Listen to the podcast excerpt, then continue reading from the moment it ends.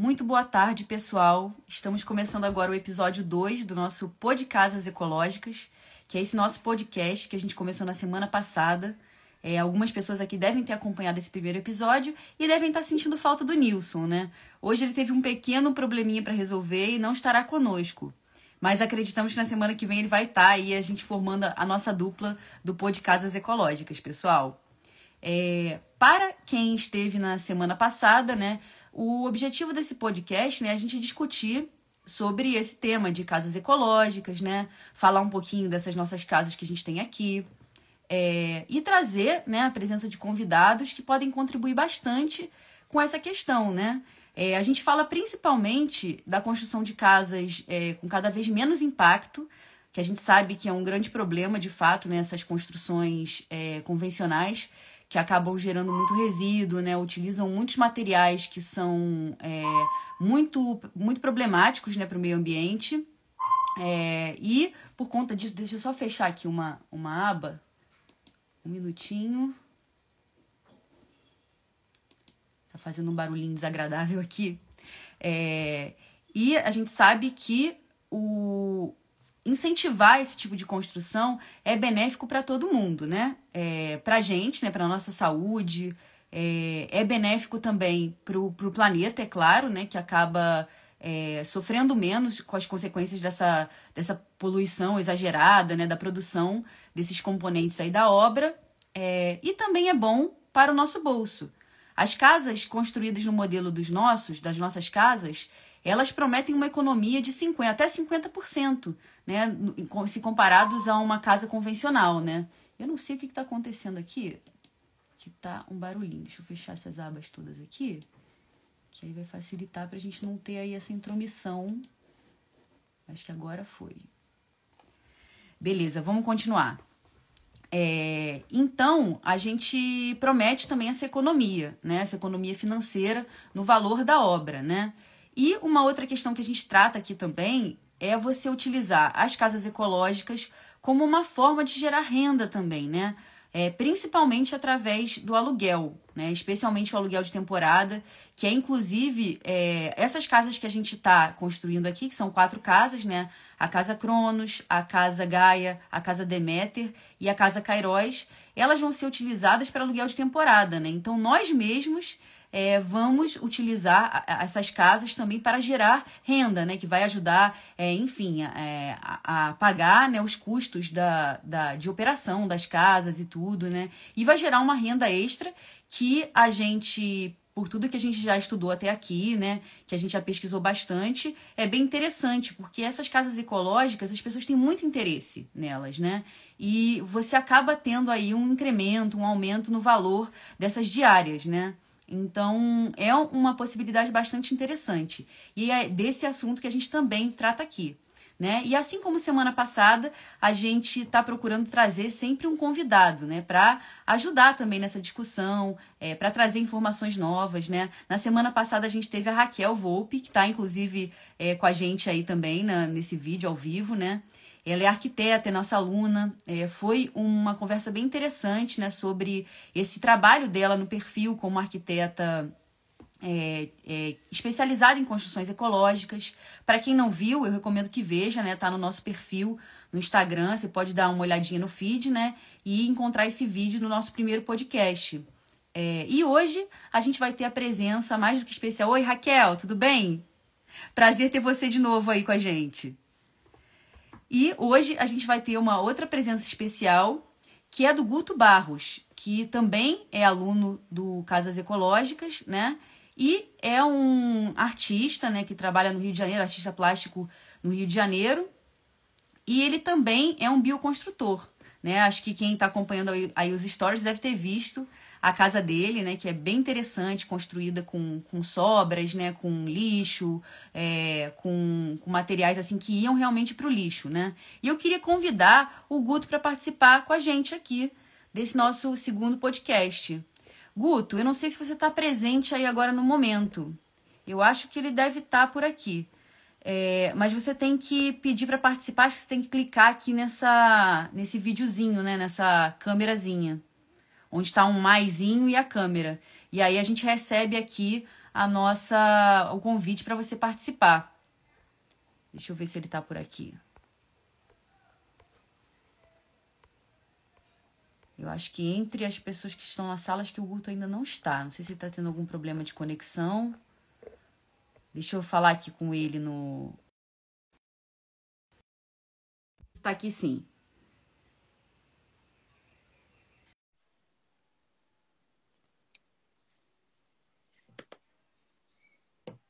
Tá por aqui. Já aceitei aqui o convite, mas eles têm um delayzinho. Ah, agora foi. Guto? Oi. Tudo bem, Guto? Boa, Boa tarde. tarde. Boa tarde. Que prazer estar aqui com vocês. O prazer é todo nosso. Você está com algum probleminha na câmera, Guto? Deixa eu ver. Eu não estou conseguindo me ver. Pera é, eu também não estou conseguindo te ver. Não sei se você de repente está usando a outra câmera. Agora deixa eu ver se. Não, aí eu fechei a é, tá aparecendo seu avatar, mas a sua, a sua imagem não está aparecendo. Deixa eu voltar aqui ao mais. Só um minuto. É minha primeira podcast e eu sou um senhor de quase 70, então ainda estou aqui nesse aprendizado. Tudo Deixa bem, Guto, estamos todos aprendendo, porque a gente também é o nosso segundo podcast só, né? E eu também não sou muito amiga dessas tecnologias, então eu acho que dos dois lados é um aprendizado. Eu acho que eu liberei a câmera, mas eu não estou ainda me vendo. Deixa eu entender o que, que eu preciso fazer Você está no computador? Não, eu estou no meu celular. Pode ser um complicante? Não, não tem problema nenhum. Pode ser que você esteja usando a câmera, é, a câmera frontal ao invés da câmera. Ah, é... deixa, eu, deixa eu ver isso. Tenta deixa trocar uma... a câmera. Deixa eu tentar acertar isso. Só um minutinho, por favor. Um pouquinho de paciência. Não, não tem ver. problema nenhum. Toda a paciência. Eu acho que na, no, no seu vídeo tem assim um, duas setinhas. Não sei se você está vendo assim abaixo na parte é, inferior. Tem um microfone, ah, uma câmerazinha. Já vi. Ah, aí você isso, perfeito. Tudo bem, Guto? Demorou, mas chegamos. Graças a Deus. Vocês também. Isso. Né? Tudo certo, graças a Deus. então, Guto, eu estava começando a introduzir um pouco esse seu personagem, né? Falando Ué. que você, além de um artista, né? Aí você está em Vargem Grande, né, Guto? Sim, sim. No momento moro em Vargem Grande há 15 anos. Uhum. Né? É um Posso... reduto, né, dos artistas, né, no, no Rio de Janeiro. Olha, é... eu tenho um histórico de muito rural. Né? Fui uhum. criado na freguesia de Jacarepaguá nos anos 50 e 60.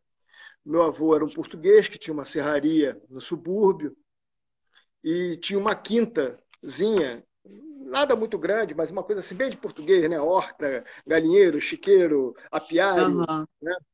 E então era, era, ainda uma vida muito rural desse Jacarepaguá dos anos 50, 60, e eu também tive uma oportunidade assim muito legal de frequentar um sítio, não sei se vocês conhecem, do Dr. Luiz Moura, que era um médico, hum. ele assim um médico que implementou autoemoterapia, várias técnicas alternativas de medicina, e ele tinha um sítio que basicamente já era permacultura. Sim. Era um sítio em que ele aplicava vários conceitos que mais tarde foram corroborados na permacultura, né, de é, agricultura orgânica, comendo concha de, de praia, enfim. Era, era, é que a gente um... fala que a permacultura não traz nada de novo, né? Ela simplesmente uniu conhecimentos que já existiam, Sim, né? É, e acabou compilando e chamando de permacultura, né? Exatamente. Mas realmente, antigamente as pessoas viviam de maneira permacultural, né? Com certeza éramos muito mais orgânicos, né? Do que ser depois. Né? Então, essa, essa bagagem, ela é, me acompanhou, né? Garota assim de roça, de poder pescar na, no Rio, enfim. Eu sou do tempo em que a Cidade de Deus ainda não existia, nem o Rio das Pedras. Uhum. Eu pesquei no, na Cidade de Deus e peguei Pitu no Rio das Pedras. Então eu sou antigo mesmo. Né? Depois eu morar, eu fiquei até os 28 anos mais ou menos na freguesia e depois uhum. eu, Praia da Macumba, assim, uhum. foi assim, nas areias da Praia da Macumba, é, fazendo prancha de surf, que foi uma vivência assim a nível de, de artesanato plástico e processos, né? químicos uhum. também. Você tem algumas reações no processo de laminação que também são bem legais. E que, mas ao mesmo tempo era muito agressivo aquilo. Então eu uhum. não consegui ficar muito tempo. Fiquei uns três anos, mas gostei muito dos efeitos, por exemplo, das transparências das fibras para iluminação, né? Sim. E aí nesse processo eu comecei a pegar uns restos de uma marcenaria que fazia escadas caracol e jogava fora Sim. uns arcos em IP e umas réguas compridas em Massaranduba que até hoje eu ainda pego esse lixo. Adoro esse lixo. Tá? Uhum. Aliás, recomendo a todos a buscarem nas suas regiões é, as, as, serrarias. O que, que elas jogam fora? E jogam uhum. fora muitos cortes que podem ter N utilidades diferentes. Então, é um, é um residual assim que eu considero assim de suma é, relevância para qualquer bioconstrutor. Viu? Vá, vá na serraria. Desculpe. Pode falar. É, não, não, eu ia falar que, inclusive, na carpintaria da Casa Gaia, né, que é uma das nossas casas que foi toda feita de madeira, tem muita sobra, né?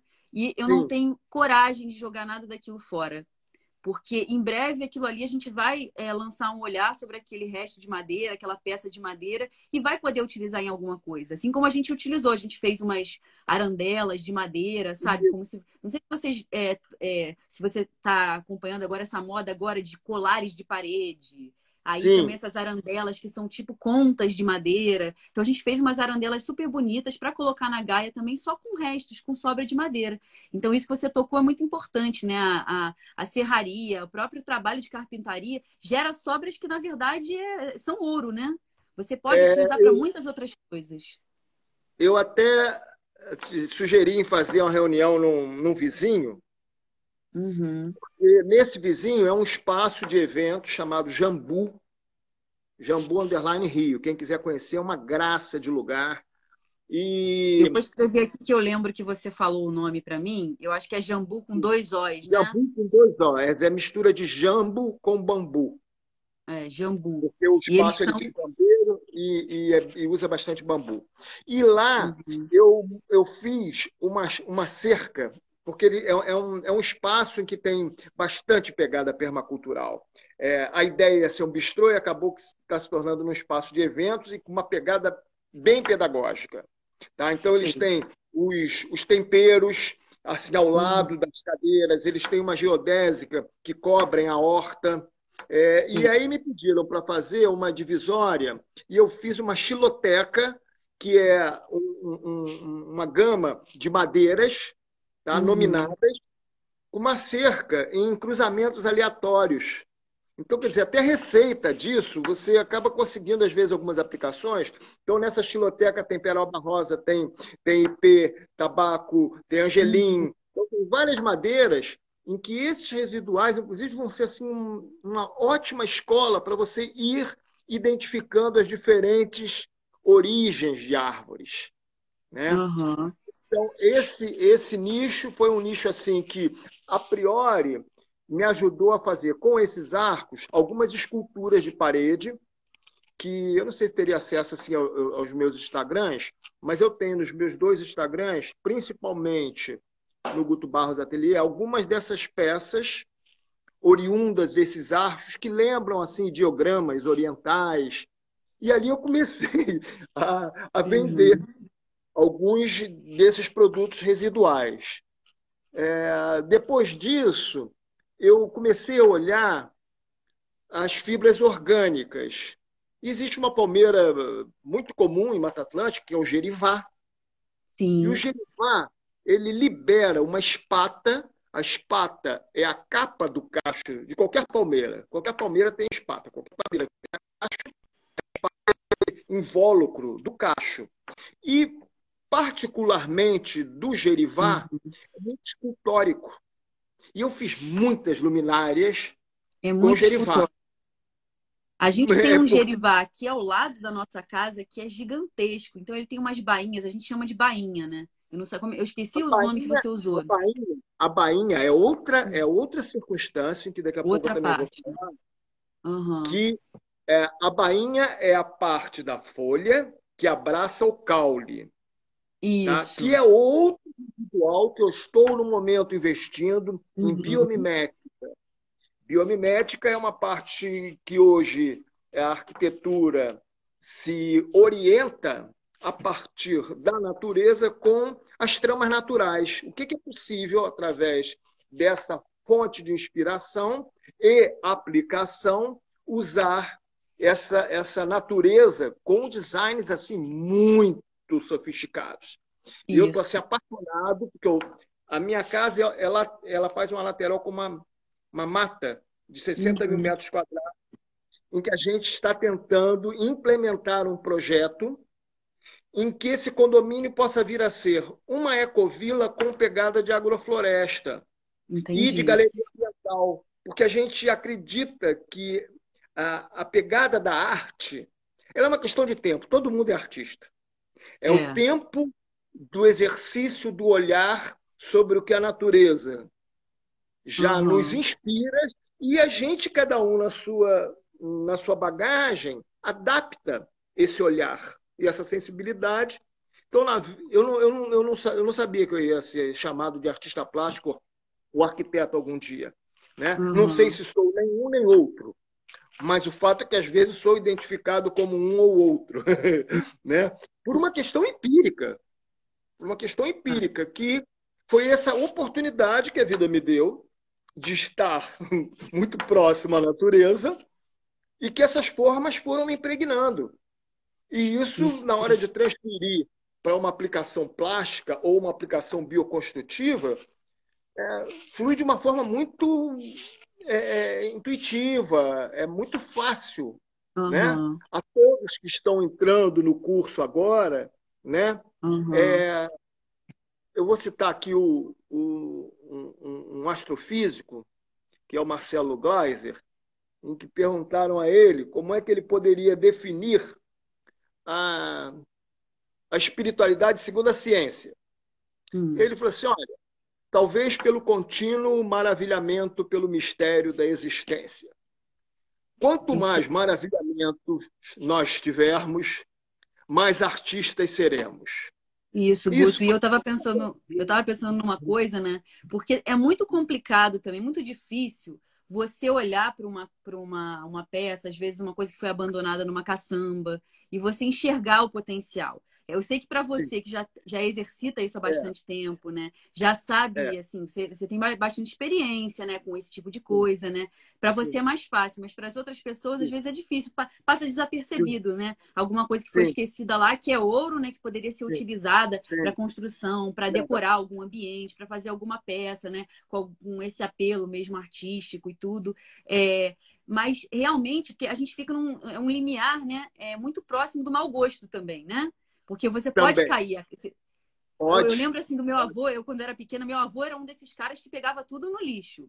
É, e ele virou uma grande piada na nossa família, né? Porque ele pegava as coisas, né? e não lançava esse olhar artístico, né? Coitado, assim, ele não tinha também, é, vamos dizer assim, essa, essa vivência até de, de, experiência cultural, de conhecimento, assim. Ele tinha muitas inteligências, mas não né, da ordem mesmo, vamos dizer assim, é, é, do conhecimento acadêmico, né? É, então ele pegava, eu lembro que uma vez ele levou para casa um vaso sanitário e ele fez aquele vaso sanitário um, um vaso de planta e botou no meio da sala. Então ele virou uma grande piada na minha família por causa disso. Né? Mas ele tinha essa delicadeza, assim, que hoje eu reconheço, né, de é, enxergar o lixo como um recurso também, sabe? Sim. Mas o que eu quero dizer é que a gente, às vezes, quando a gente quer né, buscar no lixo é, peças né, para a gente incorporar na construção, a gente pode cair nesse mau gosto. Então, o que eu te pergunto pode. é como que a gente pode exercitar esse olhar para saber o que fazer com aquela peça que a gente olha, né? Com aquele resto de madeira, aquela sobra da construção civil. Como é que é isso, né? Boa pergunta. É... Primeiro, é, eu acho que tem uma coisa assim que não é bem regra, né? Porque o que eu posso olhar como uma estética que me seduza, não necessariamente vai ser para o outro. Um uhum. tubo de PVC. Que sedução estética pode ter? Um tubo de PVC que foi usado como saneamento, já tive uhum. casos assim, quer dizer, eu peguei aquele tubo em que ele era esgoto. Uhum. Pô, não dá para dizer que, dizer que aquilo tem uma estética sedutora. Não. Por outro, lado, ao saber que aquilo limpo e termo aplicado, porque o PVC é um dos materiais assim que eu mais adoro, porque o PVC ele com ele termoaquecido, ele leva você leva ele para onde você quer. Então eu tenho várias peças em que eu, eu, eu e é legal que você às vezes começa um processo sem saber onde ele vai. Mas o PVC é um exemplo. Não uhum. dispensem tubo PVC. Um conselho, não dispensem tubo PVC. E às vezes, algumas coisas que vocês pegarem e que acharem que pode ser interessante, demorar a se revelar, faz parte. Isso. Eu tenho assim, em que é, o parâmetro familiar sobre esse gosto é válido. Se a família está uhum. pichando demais, às vezes você pode estar tá exagerando nessas escolhas. Ou seja, dar entendeu? ouvidos à opinião dos outros, né? É, é, tem um certo assim, saber quem vai ouvir, né? Porque isso é importante. E, e eu, eu tenho a felicidade de ter uma mulher que tem uma estética também bem requintada. E, uhum. e simples, no fundo, o requinte, quanto mais próximo ele tiver da simplicidade, mais ele surpreende. Isso. Quanto mais a solução ela é. Mas, pô, como é que eu não pensei nisso antes? Quanto mais isso, mais genial uhum. é a criação. Então, é, eu acho é que a permacultura. A, a, e, aí eu quero, eu quero dar uns parabéns a, a, a vocês, porque eu vejo assim, uhum. o Pindorama como uma universidade livre do saber permacultural e uhum. quando o Newton também, em várias colocações, ele fala da necessidade da gente expandir esse conhecimento para que nossa cidadania possa fazer desse país realmente algo. Uhum. Que não isso que no momento a gente está vivendo, né? uma dicotomia de valores, né? um antagonismo é, fundamentalista quase. A uhum. gente perceber que a gente realmente tem, primeiro, uma natureza que é uma fonte de biodiversidade, tudo isso é arte. A partir do momento que a gente entende a natureza como essa, essa criação que levou milhões de anos para atingir nossos sentidos e nossas funções né, com tanta sabedoria, com tanta genialidade, existe esse sagrado que está ali do nosso lado, existe essa inteligência espiritual, né, uhum. do qual fazemos parte, e que nos rege, e que se a gente usar um pouco mais do que esse 10% que a gente fica ali tangenciando né, nessa nossa superficialidade, uh, através das nossas individualidades, dos nossos egos, das nossas limitações, a gente vai perceber que todos somos luminosos. Uhum. Porque a natureza ensina isso. Né? isso Ela ensina isso de N formas. E a permacultura costura esses saberes. Então, é, existe uma espiritualidade que ela é muito rica e, e poucas pessoas usufruem de viverem uma realidade em que os sonhos já foram atingidos e já estão muito além por uhum. essas sinergias que compõem essa expansão de consciência. Então, é, quando eu saí do Recreio de Bandeirantes, eu ainda não tinha uma noção de permacultura como hoje a minha prática me traz. Né? Uhum. Eu vivia. O nosso ateliê de eventos era um ateliê, acabou se transformando num ateliê de eventos na beira da praia, então era fácil. É, a uhum. gente fazia eventos né, a galera de surf. Eu também trabalhava com, com um músico em que tinha uma, uma, uma faixa etária de terceira idade que também comecei a fazer começamos a fazer luaus para terceira idade enfim é, também uhum. tem um histórico de produção de eventos e cultural que, que ajudou Mas o fato é que lá eu, eu, eu vivia numa individualidade territorial. Entendi. O lote não sustentava. A família e ali, eu como ateliê ou como eventos, a gente tinha receita. Era uma casa alugada. Quando nós viemos para Vargem Grande, nós havíamos comprado o lote de 2 mil metros. Então, eu comecei a fazer a minha casa uhum. a partir do que tinha também. Já tinha uma boa prática lá, porque lá, embora eu não tivesse construído uma casa, os cenários né, é, foram construídos com eucalipto, bambu, sobras. Uhum. Já tinha essa bagagem. E como eu tinha, minha, tinha muito, muita é, esculturas iluminárias, o, a, a, coisa da, da, do ateliê, a iluminação, uhum. que é muito importante também. Quando você muito importante. Orgânica, entendeu? Você pode botar um spot numa árvore, a árvore vai ficar linda. Mas se ao invés uhum. daquele spot, você tem um movimento orgânico em que a luz que vai iluminar já desenha um ventre, entendeu? Uhum. Com formas que te encantam, a iluminação vai ficar mais exacerbada. E, e o nosso Isso espaço foi ficando com esse, essa pegada muito autoral. E eu com muito uhum. pique. Então, toda semana eu estava trocando e, e, e metendo. Quando a gente veio para Vargem Grande, a receita acabou. E eu só uhum. tinha casa, eu comecei nessa vivência do recreio, é bom citar uma outra madeira de lei que me foi assim muito generosa, que é a casuarina. Ah, é sim, isso aí eu achei interessantíssimo. Endógena, né? que os ambientalistas não gostam, porque ela solta a folhinha dela aí embaixo é, não nasce a vegetação de rexiga como é para nascer. E eu ali a casuarina lado, ela é australiana, né? É australiana. Assim é como o, o, assim como o eucalipto, né? Ela também tem essa problemática, né? Que ela não é Sim. da nossa mata, né?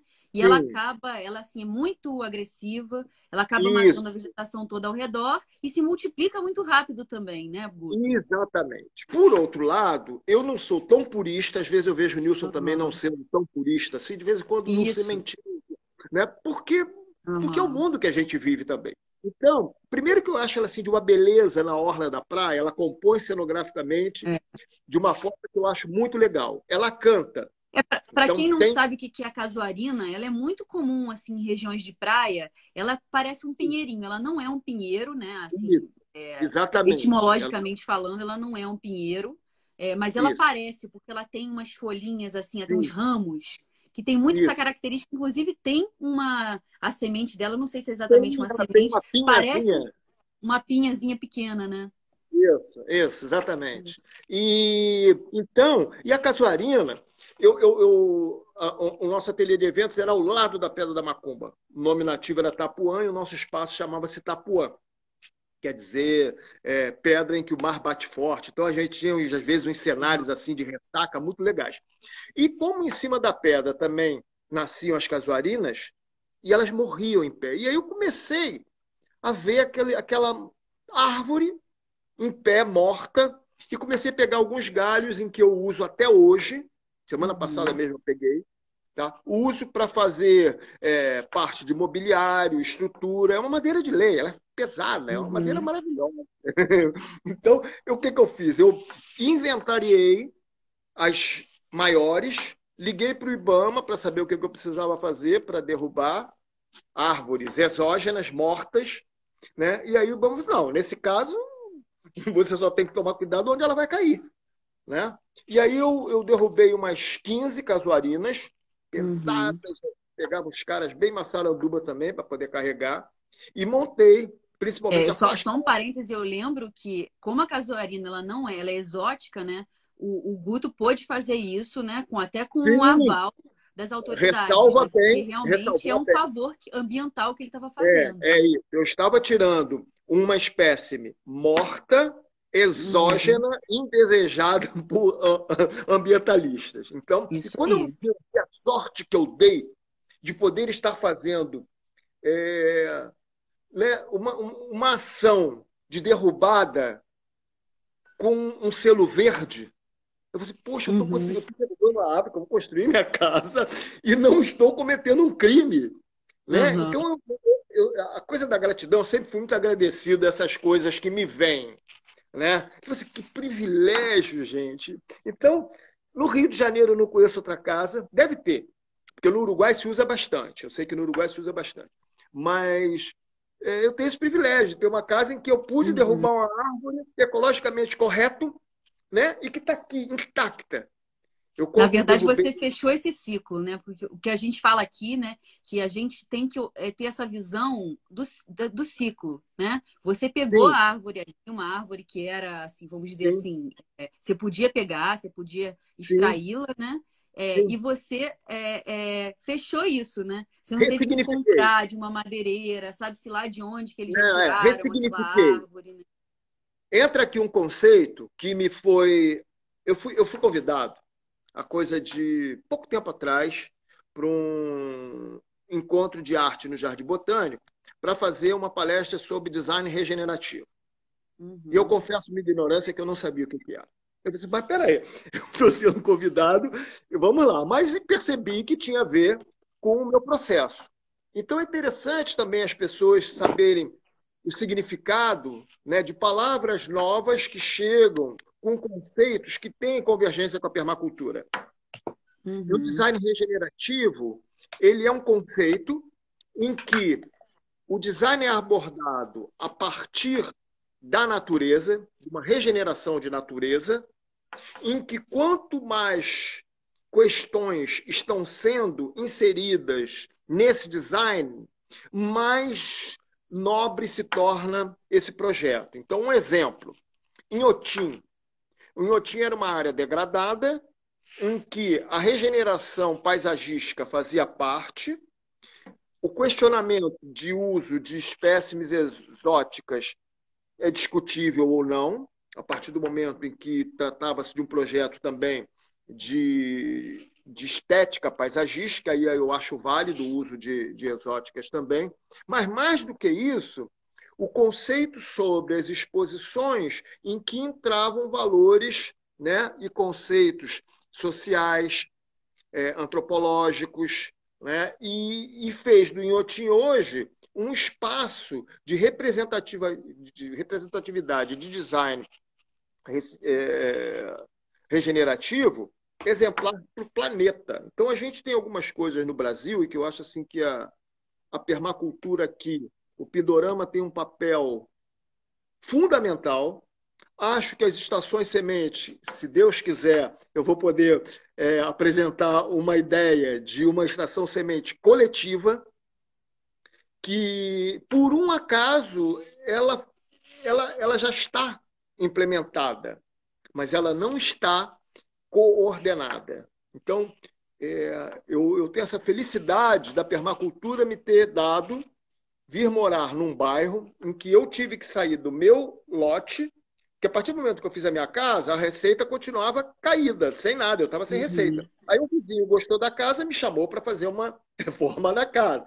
E aí eu uhum. comecei a me movimentar para o entorno que é um outro uhum. movimento muito interessante. Quanto mais cidadania nós exercitarmos para o nosso entorno, mais o nosso entorno nos retorna.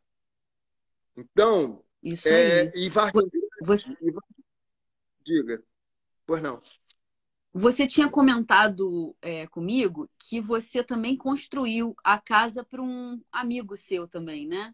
Ah, essa foi maravilhosa é, uma casa também que, que foi tudo que o, o, o Sim, Guto, né, ele sempre pensa em construir com, a, com aquilo que tem, né? Com sobras Sim, né, da construção civil, né? Então essa, essa casa que você casa, fez também foi nessa linha, né? Essa casa, porque a minha, a nossa casa, eu não tinha prática de construção. Uhum. Então a gente tem com receio e como o nosso terreno é talude, ou seja, nossa casa tem um, dois, são, são quatro níveis, não são quatro andares. Tá? Uhum. De um andar para o outro, a gente só tem um módulo de um mezanino sobre um quarto. Mas a gente, a minha mulher já gostava disso, de usar o movimento do talude para que a gente pudesse ter essa, essa visão mais ampla. Eu, uhum. eu, eu, daqui a pouco eu dou, vou tentar fazer a câmera para ter uma ideia do, de onde eu estou abarcando. Ah, legal. Cozinha, sala, hall e mezanino. Então, é, essa questão que a gente não tinha prática, a gente contratou uma arquiteta, pelo mínimo, porque a, gente, a grana também estava curta. Tá? Então, ela basicamente ela fez uma planta baixa do que a gente estimava, mudamos pouca coisa nessa planta baixa. Tá? E a partir dali para cima, a gente foi subindo com o que tinha. A gente não tinha, só tinha madeira.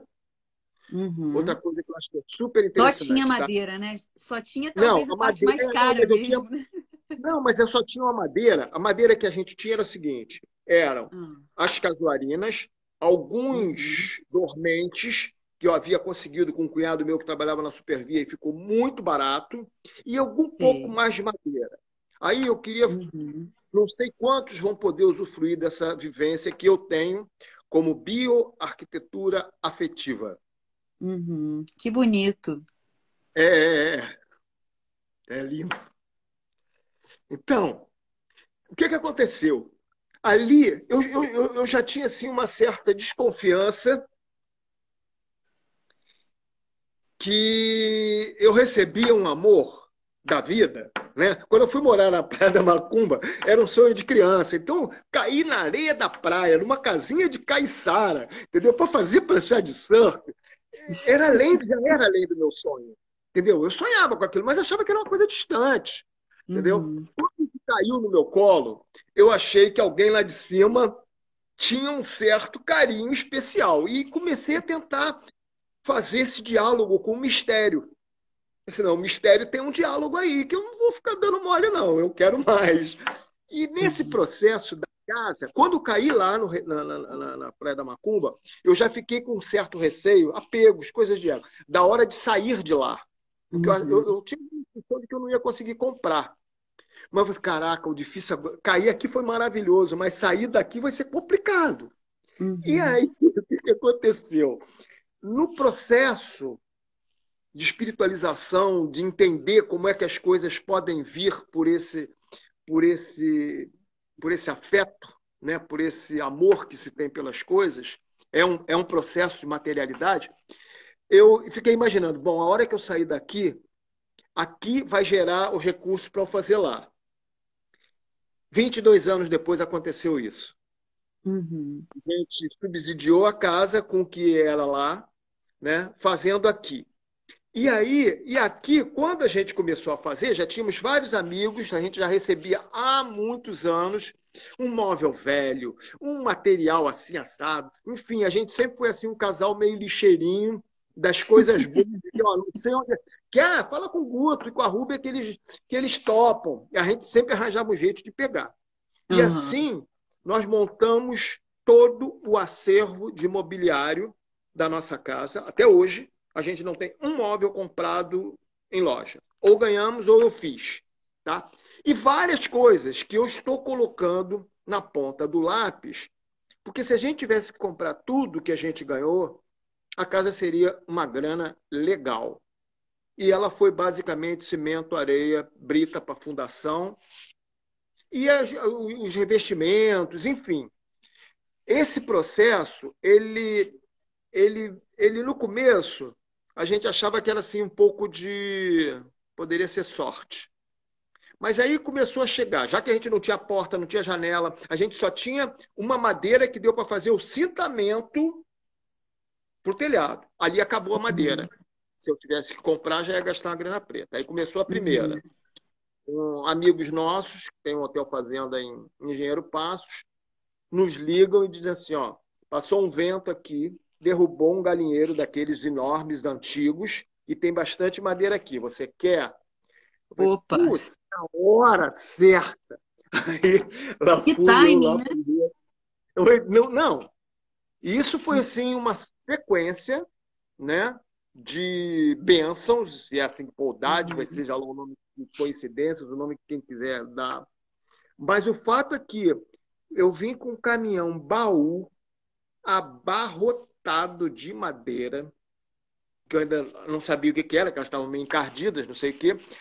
Os filhos dela e a Nora estavam fazendo uma reforma na casa. Eu vi, mas com um monte de porta, janela, escada de loja, enfim, já veio assim maior presentão para dar continuidade a esse processo construtivo. E no final das contas, quando eu comecei a descarregar madeirada, era muita peroba rosa, tudo madeira maravilhosa. Tudo madeira boa. Tudo madeira boa e que depois ainda apliquei em vizinhos e tudo mais. Então, a casa foi numa sucessão desse tipo de coisas, né? Então aí já veio uma boa leva de coisas que deu para adiantar bastante a obra e várias outras que eram assim, bom, agora eu estou precisando de uma porta para entrada. Aí a gente faz parte de um, de um círculo de oração. Uma amiga falou assim: Ó, estou trocando a porta do condomínio, te interessa? Eu, Opa, legal. Vou trazer a porta, a porta encaixava certinho. E assim foram mais uns 30 ou 40 itens de coincidências, sincronicidades ou, ou sintonias em que a gente gerou um caco aqui com os pedreiros que ajudavam, dois pedreiros e um, e um ajudante, que a coisa chegava na hora, e agora está precisando de dinheiro, como estava no projeto. Porque era tanta exatidão que a gente viu que coincidência era uma palavra muito pobre para uhum. tanta reincidência. Né? Então, nisso é uma outra coisa que quem puder e tiver, porque às vezes o viés da pessoa não é muito de espiritualidade, é um viés de racionalidade, é perfeitamente compreensível, isso é muito pessoal. Uhum. Mas os que puderem experimentar a linguagem da inteligência espiritual que existe na natureza, entregar a esse bem, a esse maravilhamento, às vezes, uma, uma possibilidade de uma intuição ou de uma provisão. Porque, é, no meu caso. É, é, é mais ou menos isso que eu sinto, Guto, quando eu olho o bambu e a infinidade de aplicações que ele pode ter. Né? Já vem pronto. Você olha, a gente, a gente tem do lado da nossa casa uma torceira de bambu gigante. Você olha para aquilo, ah. assim, você tem é, viga, coluna, você tem luminária, tem móvel, Sim. tem tudo. Num Sim Sim. numa torceira Sim. só, né? Sim. Então é isso, é esse olhar para os elementos naturais, né? Para a pedra. Às vezes você tem muita pedra, né? Você já tem aí provavelmente a acumulação. Tá aí. Né? Você tem que ter um olhar para aquilo que você já tem, no terreno que você tem. Às vezes é isso, né? ter a sorte de morar do lado de uma reserva florestal, de algum. Claro, né? Tudo que você vai retirar, você tem que saber se você pode retirar antes, né? O Guto é, é, falou essa história da casuarina e tudo mais uma vez eu repito, né? Ele fez um, uma, ele fez assim uma, uma ajuda, né? Quase que uma ajuda ambiental, Sim. recolhendo essa Sim. casuarina já morta, né? Que é um Sim. problema ambiental de fato, né? Inclusive tem até uma pergunta que a Raquel fez aqui, que ela pergunta se a casuarina pode ser usada para a estrutura da construção ou somente para mobiliário. O Guto já falou, peraí, peraí, né, peraí, que é uma madeira de lei, né? Deixa, deixa eu fazer o seguinte. Deixa hum. eu Ó, vamos lá, vamos ver se a gente consegue ver aqui. Ó. ó tô sentado a imagem aqui. não está muito boa, mas eu acho que a gente pode pelo menos imaginar. Deixa eu tirar aqui, ó. ó, ó pera aí, pera aí, pera aí. Muda, tá muda a sua câmera, que eu acho que a câmera, a outra câmera vai ser pera melhor. Aí, deixa, deixa, deixa, eu modificar aqui a câmera. Pera aí, só um minutinho. Tá. Pera aí, pera aí, deixa eu ver aqui onde é que eu vou mudar, porque aí vai dar para mostrar bastante coisa. Uhum. E Pera aí, essa luminosidade aqui atrapalha. Só um minutinho. Deixa eu ver aqui onde é que eu inverto aqui a câmera de novo. De novo naquele Pera botãozinho, né? Que você, daquela, aquele Pera botãozinho que tem duas setinhas. Aqui, só um minuto. É isso que eu estou tentando achar de novo. Só um minuto. Ah, pera aí, aqui. Não. Clica na sua imagem clico na minha imagem. É, aí eu acho que vai aparecer os botõezinhos. Tem um microfone, ah, uma câmera e uma. Ok, ok, ok. Pera aí, deixa eu agora tirar a capa do meu celular, porque agora vai dar. É, eu acho que sem a capa vai, vai melhorar. Pronto, okay. agora a gente já está vendo. A gente está vendo uma mesa. Vamos lá, então vamos lá, pera aí, pera aí, vamos lá, vamos lá, vamos lá, vamos lá. Por onde eu começo? Ó, todas essas Além janelas... de tudo, o Guto é uma figura, hein, gente? Essa live tá é. demais. Vamos lá. É, então, olha, essa porta aqui é a porta que eu falei que era da amiga lá do grupo de oração, que caiu na uhum. hora. Isso aqui foi uma coisa que a arquiteta, no projeto, ela não fez essa entrada por aqui. No projeto, a entrada era por aquela porta de lá. Mas o carrinho de mão, outra coisa que é legal. O carrinho de mão, ele pode ajudar muito a vocês nos terrenos em talude a dizer por onde vocês devem entrar na casa. Uhum, perfeito. Tá? Para mim. O menor trabalho. Ah, porque o arquiteto nem sempre ele tem o tempo de convívio com o terreno e com a tua ideia necessária. Então, não vai ficar cobrando do arquiteto, às vezes, a solução definitiva que você vai poder ter no convívio com a tua obra. Perfeito, então, isso aqui, perfeito. no projeto, era um lavabo. Eu falei, assim, aí eu falei, um lavabo no meio da sala? Eu assim, não. Então, a, a gente é, abortou essa ideia e a entrada da casa ficou aqui. Então, agora, olha, o que, que a gente tem de casuaria? Nessa, ó, aqui, ó, no meu lado aqui, olha aqui, ó. Isso aqui é casuarina, ó. Estrutural. Tá? Mas eu vou levar vocês para onde tem mais casuarina, ó. Então, só para terem uma ideia, pera aí, ó, aqui é um mezanino. Isso aqui tudo, ó, resto de cama que também ganhei.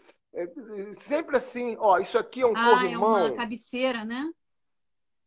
É, uma cabeceira, tá vendo? Que se Virou um guarda-corpo, gente. um pouco o mezanino, porque aquele móvel também foi doado. Uhum. Tá?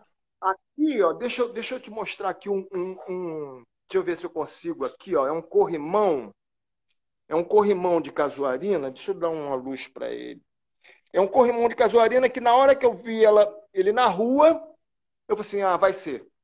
Tá? Isso aqui é uma coluna de quariquara, também doada, ó. ó. Isso aqui é uma coluna de quariquara, mas vamos mostrar a casuarina, porque quem tiver a oportunidade de pegar a casuarina, ó, essa coluna aqui é casuarina, ó. Ó. Deixa eu, deixa eu ficar parado para vocês verem melhor. Tá vendo? Aqui a coluna é casuarina. E aqui o corrimão. Olha aqui, o corrimão, isso aqui é PVC, ó, gente. Isso aqui é PVC, ó. PVC termo moldado. Pode pintar de metálico. Tá Isso lá, é PVC, o que você usou para segurar, para Ele, ele é abraçadeira para segurar o corrimão. A abraçadeira, aqui, né? Olha lá, olha outro. Tá vendo aqui, ó? Isso aqui é PVC. Gente. Aí você aquece ele e abraça. Tá vendo? Fica parecendo Ó. assim, é porque a imagem não tá tão boa, mas fica parecendo metal mesmo, né, Guto? Não, eu só não botei bronze. Na época eu botei preto e preto ficou, mas se eu tivesse colocado um, um bronze ali, você jurava que era metal. Tá? Isso aqui, olha só, gente, isso aqui é uma doação, olha, olha, olha a doação. Olha o que, que a gente ganha para vocês verem também. Ó. Isso aqui é uma poteira, que é um móvel que eu nem conhecia quando eu ganhei, e que é para botar água na moringa. Mas vamos para as casuarinas. Olha, aqui casuarina, ó. Mais uma casuarina aqui, ó. ó. Que linda. Embutida na aqui, parede, ó, né? Uma coluna que ficou embutida na parede. Ih, gente, peraí que tá mal bagunça aqui. Agora que eu vi. Peraí. Deixa eu... Peraí, fica peraí, tranquilo, peraí. fica tranquilo, Gus. Tá aqui lindo. A casuarina, ó. Aqui, ó, ó, ó. A casuarina aqui na varanda, ó. Tá vendo? Aqui, ó. Isso aqui. Peraí, deixa eu puxar isso aqui. Ó. Eu botei isso aqui, ó, para sustentar essa viga. Ó, essa viga tá na contraluz, é chato, mas é casuarina. Uhum. Mas ela tá sustentada, tá dando para ver, ó, em dois galhos. Deixa eu ir mais lento. E essa aqui, para deixar a cara de árvore mesmo que eu, que eu queria, eu deixei ela. Vamos ver se dá para ver, ó. Você deixou a forquilha, né? Você deixou outro galho. É, é, é. Tá vendo? O que fez você, talvez, chamar a coisa do Gaudí, talvez tenha sido essa. Foi a primeira alvenaria dessa casa. Foi essa borda aqui, ó. Isso aí. Tá? Ali a forquilha, olha, tá vendo? Ó? Que às vezes você pode usar ela de mão francesa. Você tem uma forquilha, dependendo de onde você for aplicar. Não era o caso aqui viu? Porque a, a viga era sustentava legal. Mas é uma estética, né? Uhum. Tá? Então. É a estética orgânica. Aí... Não à toa eu te chamei de Gaudí, né? Eu brinquei que ele é o Gaudí brasileiro, né? Porque tem essa estética orgânica, ele consegue olhar um elemento natural, aquilo até que ele comentou da biomimética, né? O, olha, olhar os elementos da natureza e tentar reaplicá-los, né? Nas é, peças estruturais, até no mobiliário, como ele está mostrando aí essa é, mesa. Essa né? aqui, ó, casuarina, casuarina no mobiliário. Olha que linda essa mesa, gente. Tá vendo? E aí tem umas coisas, às vezes, que a natureza não repete. Né? Essa mesa eu não vendi porque eu nunca consegui achar um outro galho igual a esse. Olha, essa daqui é outro, outra brincadeira também com casuarina. Ó. Eu chamo essa mesinha de garrincha. Deixa eu botar ela aqui para. Ah, que legal. Tá? Casuarina. É, enfim, eu acho que cada. Deixa eu mostrar mais alguma coisa para vocês aqui. Ah, o seguinte, aconteceu uma outra coisa muito legal também, que foi isso aqui, ó. Eu, eu quando. Ó, isso, ó, aqui, ó. Isso aqui é uma estética de. Eu pensei, Pô, por que, que eu tenho que fazer uma, uma janela retangular? Tá? E aí eu, eu falei, ah, brinquei. Então brinquei com isso aqui. E o carpinteiro que me ajudou a fazer, ele tinha um conhecimento. Deixa eu ir andando um pouquinho. Ó, isso aqui é uma outra porta que foi dada. Olha só. Isso aqui também caiu assim. Muito linda. Tá? Aqui fora, aqui fora, as pedras que eu peguei, ó, essas pedras aqui, ó, peguei na rua. Acredita que estava assim em frente a uma obra, ó. ó. E lindas. Isso aqui na rua. Essas outras aqui, alguém ah, estava dispensando numa casa de demolição. Não é nada demais, mas, mas tem funcionalidade. Né? É, deixa eu ver o que é mais que vocês. Ah, outra coisa aqui que eu acho que vale a pena também é vocês, vocês, se tiverem aqui, ó, isso aqui é uma, é uma parede em que eu usei moledo. Moledo é uma, eu não sei, vocês aí devem ter algum nome.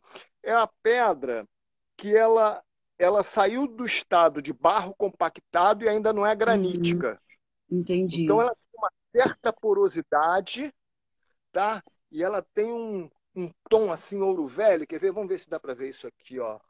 Tá vendo? Parece um até quando eu vi as imagens parecia tijolo de adobe, né?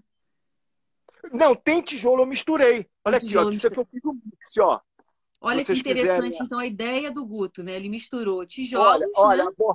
com pedra. Olha, a bordinha, deixa eu dizer uma outra coisa para vocês. Aprendam a usar tico-tico. Principalmente no resto dessas madeirinhas que são sobras, porque, por exemplo, essa moldura da janela é sobra de madeira com um desenhozinho de tico-tico. Tá? Alguém até aqui no, no, no chat comentou, né?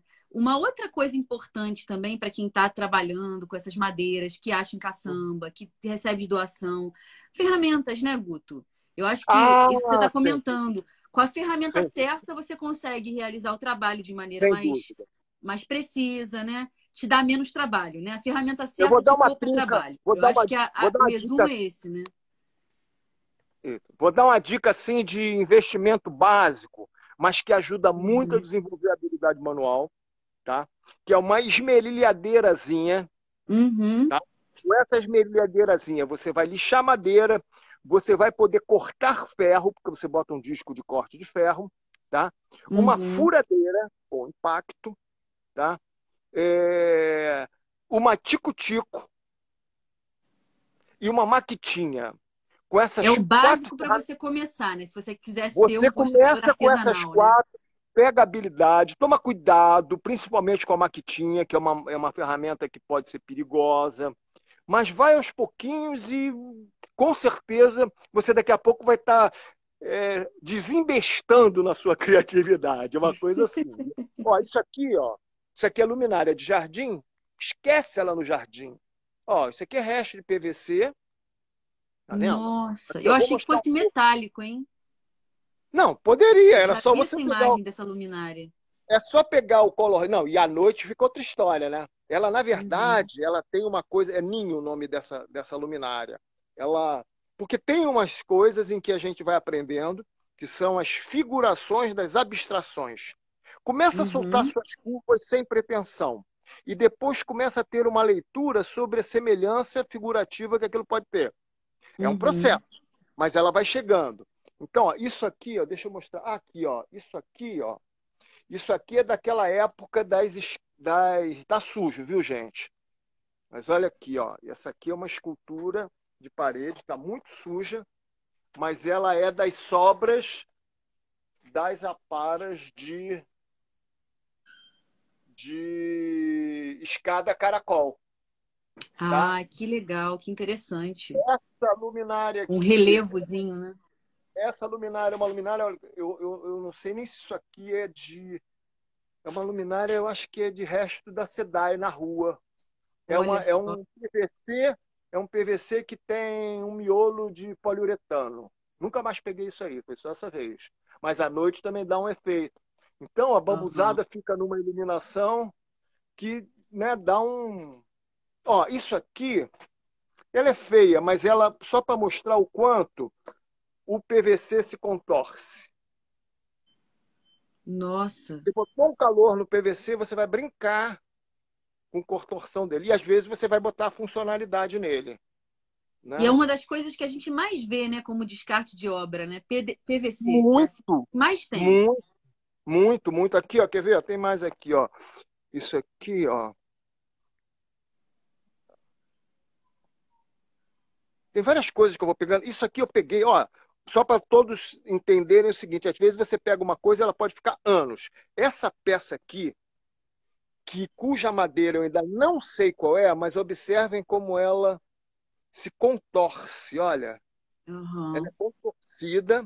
Eu peguei essa madeira já tem mais de 10 anos, ela estava no chão e ela até hoje não apodreceu nada. E eu estou uhum. guardando para onde eu vou, onde é que eu vou colocar essa peça. Aqui, outra outra luminária de PVC, Linda. Olha, ela tem um figurativo, ela não começou com a ideia de figurativo. É. Mas ela e Guto, pode... deixa eu te perguntar uma coisa. Não Pergunte. sei se você consegue mudar a câmera de novo para você, que a gente já está chegando quase no final e eu queria saber de você, como é que a gente entra em contato. As pessoas então, viram um pouquinho também da sua, das suas obras, das suas esculturas, né? Como é que a pessoa faz para entrar em contato com você se ela se interessar por alguma coisa? Ou então quiser trocar uma ideia com você sobre construção, como é que faz para entrar em contato com você? Então vamos lá. Eu, eu, eu tenho dois perfis no Instagram, uhum. tá? Pra, porque caso queira. Peraí, deixa eu pegar um pouquinho de luz aqui. Tá. Eu tenho dois perfis no Instagram, que é o Guto Barros dobrando as conscientes, as consoantes, dois Gs, Guto dois Barros. Gs. Guto Barros, dobra as consoantes uhum. e deixa as vogais simples. Tá? Dois então, é Bs. Dois Aí depois 2T, 1O. Então é Guto Barros. Esse é um perfil que eu tenho.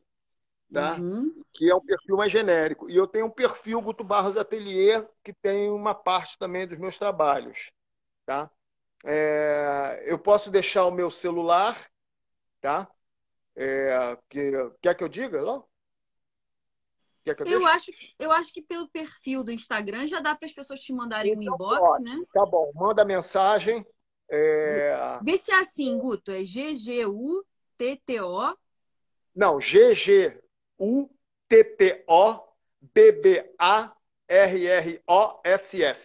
Ah, tá. Então foi exatamente assim. Aí é o arroba, né? Antes você vai, você Isso, vai achar Gmail, o Guto. Isso, e arroba. Tem o ateliê também, né? E tem o Guto Barros Ateliê também, tá? É... Enfim, e aí eu acabei não falando da casa lá de quanto tempo a gente tem? A gente já está se encaminhando para o final mesmo, que gente, é uma hora de então, live, né? E aí, então, infelizmente, mas vamos conversar uma outra vez problema, com certeza, Guto. Tem, tem muita coisa para falar com você.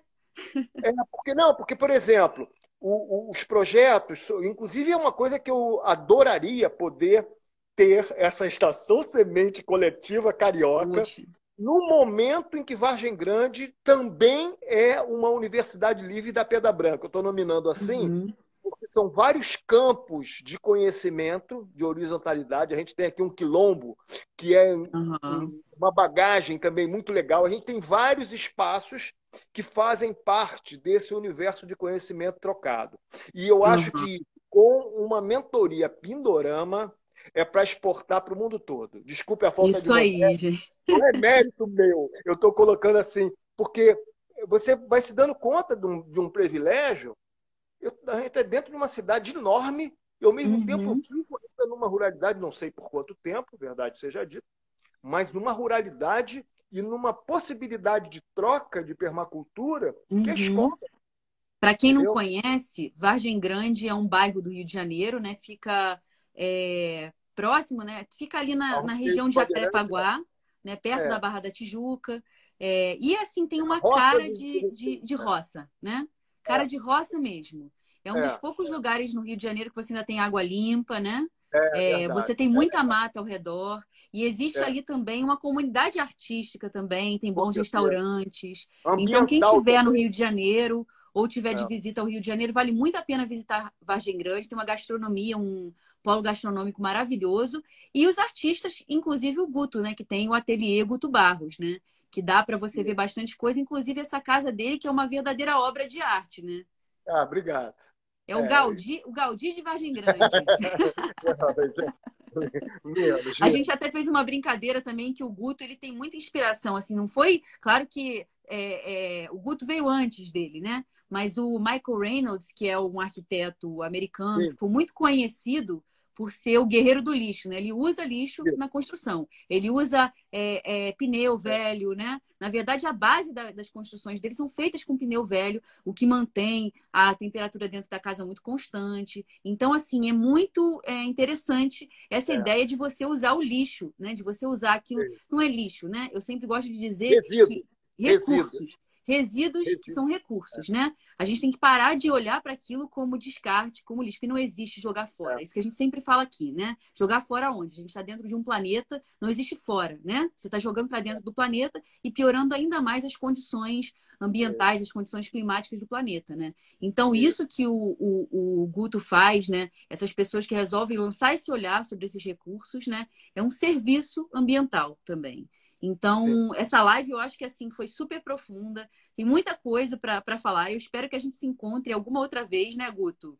Deus quiser. Tanto pessoalmente como numa próxima live, né? Para a gente poder tô falar ainda. Para visitar vocês, tô louco para visitar vocês. Opa, estamos de portas abertas. Sexta-feira agora ah. a gente vai é, receber um grupo de pessoas para visitar aqui o Pindorama, no Casas Ecológicas de Portas Abertas.